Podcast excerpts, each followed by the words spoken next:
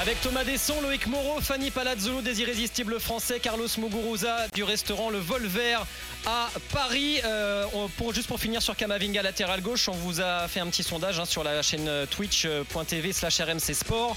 73% euh, de pour Kamavinga latéral gauche, donc euh, un peu l'image de, Fanny finalement. Vous êtes plutôt impatient et, optimiste à l'idée de, voir le milieu de terrain du Real Madrid dépanner dans le couloir gauche de la défense. On parle de la Tunisie. Des Bleus aujourd'hui à 16h, la Tunisie 30e du classement FIFA qui doit absolument battre les Bleus pour espérer se qualifier. Or, les Aigles de Carthage n'ont pas réussi à marquer lors de leurs deux premiers matchs. Alors, la Tunisie est-elle la nation africaine la plus faible du mondial? 32-16 touche 9. Vos messages également sur la chaîne twitch.tv slash RMC Sport. On est en ligne avec Ahmed Adala, journaliste euh, à Radio Mosaïque FM et spécialiste du foot tunisien. Bonjour Ahmed. Bonjour Jérôme, bonjour à tous les chers auditeurs et auditrices de RMC. Merci d'être avec nous, Ahmed. Euh, on a été, est-ce qu'on est dur euh, avec la Tunisie quand on se demande si c'est pas la nation africaine la plus faible du mondial? Je pense pas. Je pense pas que la, Tunisie est la plus euh, faible équipe du mondial. C'est plutôt un concours de circonstances qui a conduit à ce résultat. Au fait que la Tunisie ne marque aucun but, même s'il reste un match, on va quand même tenter de marquer. On a auparavant marqué euh, des buts. On était la première nation à, arracher une victoire au mondial, même si ça fait partie de l'histoire.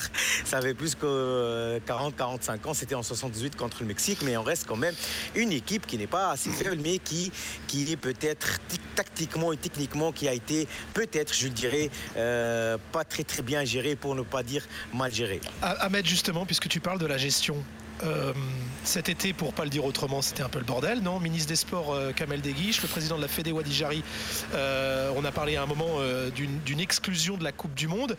Et puis, je ne sais pas s'il y a un lien avec Kazri qui est au bout du bout du, du bout du banc. Est-ce que tu peux nous expliquer comment cette, cette Coupe du Monde est arrivée pour la Tunisie ces dernières semaines avec beaucoup de complications?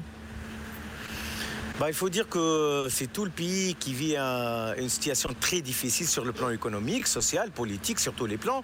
Euh, et du coup, le sport ou le football, ce n'est qu'une miniature de tout ce qui se passe dans les pays. Après, les, conflits entre le ministère et la fédération, ça date. Hein, ça date. C'est pas, c'est, pas, ça, n'a pas été euh, le fruit et le résultat euh, d'un, événement spécial, mais ça date depuis longtemps, depuis des années même.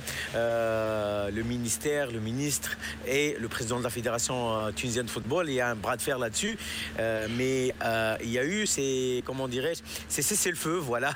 Cesser le feu entre les différentes parties avant la Coupe du Monde pour permettre à la sélection de bien préparer sa Coupe du Monde, même si, il faut l'avouer, il ne faut, pas, faut pas cacher la vérité, ça a été très mal bas pas très mal, mais ça a été mal préparé par rapport à ce qu'on a fait en 2018, lorsque en 2018 on avait affronté l'Espagne, le Portugal, euh, la Turquie, euh, et c'était un très bon stage, euh, une très très belle préparation pour la Coupe du Monde. Là, c'est un peu différent, dans des conditions, disons, peu habituelles pour le football tunisien, sur tous les plans d'ailleurs, et même le stage en Arabie Saoudite, le dernier stage avant de partir au Qatar, ça s'est déroulé avec une dizaine de joueurs. Il n'y avait pas tout l'effectif. Bon, il faut aussi ne faut pas oublier que euh, cette Coupe du Monde euh, arrive à une date euh, un peu spéciale, pas comme d'habitude en été, mais en, hiver. Donc du coup, je pense qu'il y a eu une circonstance des causes, des conditions peu favorables pour que la Tunisie rende plutôt cette cette, je dirais, mauvaise copie, cette déception, parce qu'il ne faut pas oublier, on a fait un match nul contre le Danemark. Le Danemark qui avait battu euh, la France à deux reprises de suite en Ligue des Nations. Et nous, on fait un match nul avec le Danemark. Pour nous, c'était le match le plus difficile. Et là, la déception, l'équipe qui avait battu le Nigeria lors de la Cannes 2021 et qui s'est inclinée face au Burkina Faso, l'équipe qui avait battu la Mauritanie en comparable sur 5 buts à 1, une démonstration de force avant de s'incliner contre une équipe très moyenne, pour ne pas dire faible, la Syrie 2-0 donc on est capable de tout, du pire comme du bien. Voilà. Ouais, avec la, défaite contre l'Australie 1-0 qui vous met en, situation fâcheuse parce qu'il faut gagner aujourd'hui. Sixième participation au mondial pour la Tunisie, toujours éliminée en phase de poule. Euh, est-ce qu'il y a de l'espoir quand même avec ce match contre l'équipe de France qui ne présentera pas sa meilleure équipe, euh, Ahmed Adala Bon, on peut pas dire que la France ne, présentera pas sa meilleure équipe parce que, comme je l'avais dit sur les ondes de RMC avant le match de Brésil en septembre dernier, la France c'est 5 joueurs minimum par poste. Donc il n'y a pas d'équipe A, B, C, D, E. Il y a une seule équipe. Il y a des joueurs très talentueux et il ne faut pas oublier qu'on C'est sympa, hein, mais là au poste de euh, latéral gauche, on en a qu'un, on n'en a pas cinq. Hein.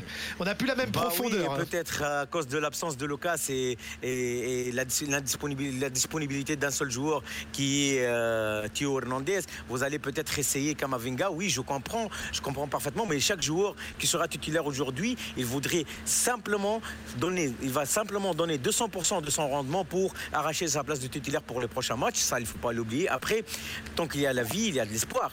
Euh, même si on a une très faible chance, euh, on n'a jamais battu la France. On, on s'est peut-être fait, euh, on les a rencontrés pas mal de fois. On en a fait un ou deux matchs nuls, mais quand même, ça reste l'équipe de France, la championne du monde, le champion en titre. Nous, on a des joueurs sur lesquels on peut compter. Écoutez, je vais résumer un truc en 15-20 secondes. La charge négative dont vous, dont vous avez parlé euh, concernant tout ce qui se passe entre les ministères et la fédération, les joueurs, ils ont traduit une charge euh, positive euh, sur le terrain face au Danemark. Aujourd'hui, tout le monde ne croit pas à cette sélection face à l'équipe de France. Si tu, rencontres 10 personnes dans la rue, tu leur demandes, écoutez, quel sera le score final, ils vont tous annoncer une victoire pour la France. Peut-être il y aura 2 sur 10 qui vont annoncer peut-être une surprise tunisienne, mais là, il y a des joueurs qui sont nés en France, qui ont, qui, qui, ont appris le football en France, qui ont finalement choisi de représenter la Tunisie. C'est leur occasion, c'est leur occasion, c'est l'occasion pour eux de euh, montrer et faire preuve qu'ils ont fait le bon choix. Je parle ici de Hanna Al-Majbri, Wahbir Khazri, Aïssa Aidouni, Naïm Slit. Il y a pas mal de joueurs qui ont joué avec les espoirs de l'équipe de France des Bleus. Et là, ils, jouent pour la Tunisie. C'est l'occasion pour eux de représenter, de, faire preuve qu'ils ont, qu'ils méritent vraiment, vraiment. Vous aussi, Ahmed. vous avez un petit souci. Dernière euh, question, Dernière question parce qu'Ahmed non, je, après. Je, regardais les statistiques rapidement parce qu'on vous a moins suivi avec notre égocentrisme français. Mais euh, Youssef Sakni, 9 tirs sur les 27 au total. C'est deux fois plus que n'importe quel autre joueur. Euh, vous avez une seule menace vraiment identifiée jusque-là Il y a aussi Ali Abd, il faut voir ses statistiques, l'un des meilleurs joueurs sur les deux premiers matchs, euh, toutes, euh, euh.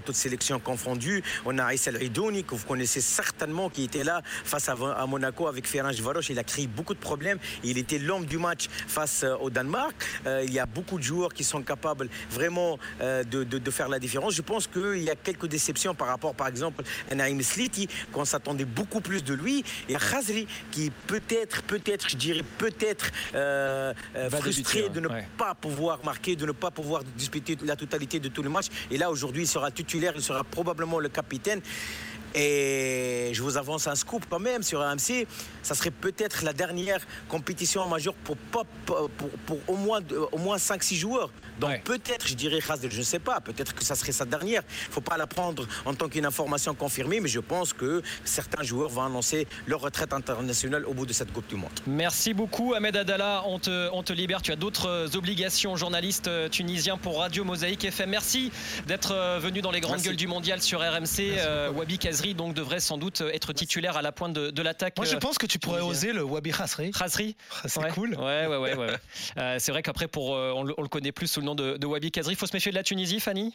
Ben moi, je pense qu'il y aura un match dans les tribunes parce qu'il y a ah énormément de supporters tunisiens et mine de rien, euh, c'est toujours impressionnant, je pense, de, de jouer comme ça en Coupe du Monde contre une nation qui a un vrai public derrière. Après, euh, non, je pense que normalement, je ne veux pas nous porter la poisse, mais ça devrait être un match qui est maîtrisé côté français. Avant de passer à l'Argentine, Nadir, supporter des Aigles de Carthage, est avec nous. Salut Nadir. Bonjour, bonjour à tous et aux auditeurs. Oh Nadir, tu m'as l'air bien, bien calme, bien timoré. Il, anticipe la défaite. J'essaie d'être calme, d'être lucide. Bon, après, c'est mes deux pays qui jouent, donc dans tous les ah. cas, je serais, je serais, heureux, même si j'aimerais que ce soit le petit poussé, parce que c'est un peu David contre Goliath, il faut, faut, le mentionner. Mais sachant que la France est déjà qualifiée, qu'elle fait tourner, ça pourrait être un match à notre portée. Je, je dis ça pourrait, mais bon, je, suis utopiste. Ouais. Bon, Nadir, euh, merci d'être venu. On, te rappelle après le match, si tu veux, peut-être que tu auras un peu plus de. Tu auras retrouvé la, pêche Non, mais il te l'a dit, lui. Oh. Noël avant l'heure, pour lui, c'est ah victoire de la Tunisie au troisième match et la France championne du monde. Et là, et là il est ah refait. Il, ne demande rien au Père Noël. Là, je signe de suite. je, signe de suite. C'est possible, c'est possible. Effectivement. Merci Nadir d'être venu euh, dans les grandes gueules du mondial. Salut, à bientôt. Allez, on fait une petite pause. Euh, on va parler de, l'Argentine maintenant avec, euh, avec Carlos Muguruza, évidemment, qui est restaurateur argentin à Paris, qui est avec nous en studio aujourd'hui. On a plein de questions à te poser, Carlos, sur, euh, sur l'Argentine, qu'on a eu la chance de commenter avec, avec Thomas. Évidemment, on sera en ligne également avec Georges Quirino depuis l'Argentine, justement. À tout de suite dans les grandes gueules du mondial.